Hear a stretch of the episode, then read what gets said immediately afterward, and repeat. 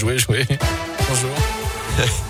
Et à la une des trains au ralenti ce matin, des perturbations en cours entre Lyon et Rouen. Il y a plusieurs pannes de signalisation dans le secteur, donc quelques retards annoncés par la SNCF. À saint les étudiants heureux d'être de retour. Ils sont près de 27 000 cette année à fréquenter les bancs des différentes écoles stéphanoises et parmi eux près de 5 000 étrangers. Cette rentrée a un petit goût de normalité puisque les élèves peuvent à nouveau se rendre sur les différents sites pour étudier. À l'université Jean Monnet notamment, l'ambiance est agréable en ce mois de septembre. Alexia Roche est la présidente de la phase Fédération des étudiants de saint Les étudiants sont contents de revoir le présentiel. Honnêtement, je crois qu'en une phrase, ça résume tout. On sort de un an et demi largement de période Covid, si je puis dire. Ça a été fatigant, ça a été éprouvant. Des étudiants qui en pouvaient littéralement plus, qui décrochaient. Donc là, non, il y a, beaucoup de, joie de se retrouver, de joie de retour à la vie euh, normale, à une vie étudiante. Il y a des événements qui commencent un petit peu à se remettre en place. Maintenant, c'est vrai que c'est toujours avec euh, bah, le respect des normes sanitaires qui sont en vigueur, bien sûr, parce qu'il n'est pas question de faire euh, l'épidémie de plus belle. Mais beaucoup d'étudiants qui nous disent, ben, je suis content, je revois du monde, je suis content, je me sens bien. Et notez que pour les aider, la mairie et l'université viennent de sortir Synthé Mémo. Il s'agit d'un petit livret et d'un site internet sur lesquels on retrouve toutes les aides auxquelles ont droit les étudiants stéphanois, que ce soit l'abonnement mensuel à 10 euros pour la STAS, la bourse de stage, les bons plans loisirs ou encore des services comme l'épicerie solidaire.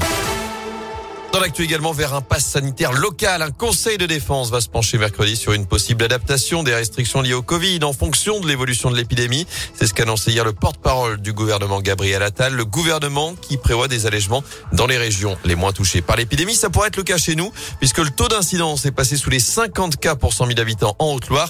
On en est à 64 dans la Loire.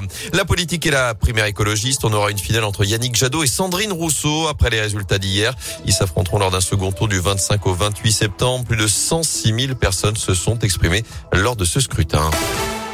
Autre chiffre à retenir, 100 millions d'euros. Le montant qu'aurait proposé le prince héritier du Cambodge pour acheter la SS. D'après nos confrères d'aujourd'hui en France, Norodom Ravishak, âgé de 47 ans, aurait transmis cette offre ces derniers jours avec le projet de monter une équipe compétitive alors que sa famille entretient des liens étroits avec la France depuis plusieurs générations. Les Verts qui se déplaceront à Monaco mercredi en championnat avant de recevoir Nice samedi dans le chaudron. La SS 19e après six journées. Toujours aucune victoire et une nouvelle défaite, je vous le rappelle, avant-hier face à Bordeaux. Pas de championnat du monde pour Romain Bardet. Le coureur de Brioude a préféré déclarer forfait pour les mondiaux cette semaine en Belgique après avoir pris un coup de froid ces derniers jours à l'issue des championnats d'Europe. La liste des neuf Français retenus pour la course en ligne dimanche prochain sera dévoilée demain. On y retrouvera évidemment le tenant du titre, l'Auvergnat Julien Alaphilippe.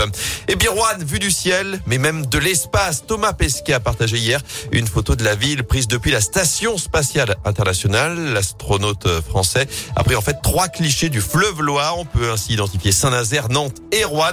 Des photos prises tout de même à 400 km de chez nous à peu près. Pas permis à tout le monde. Hein. Non.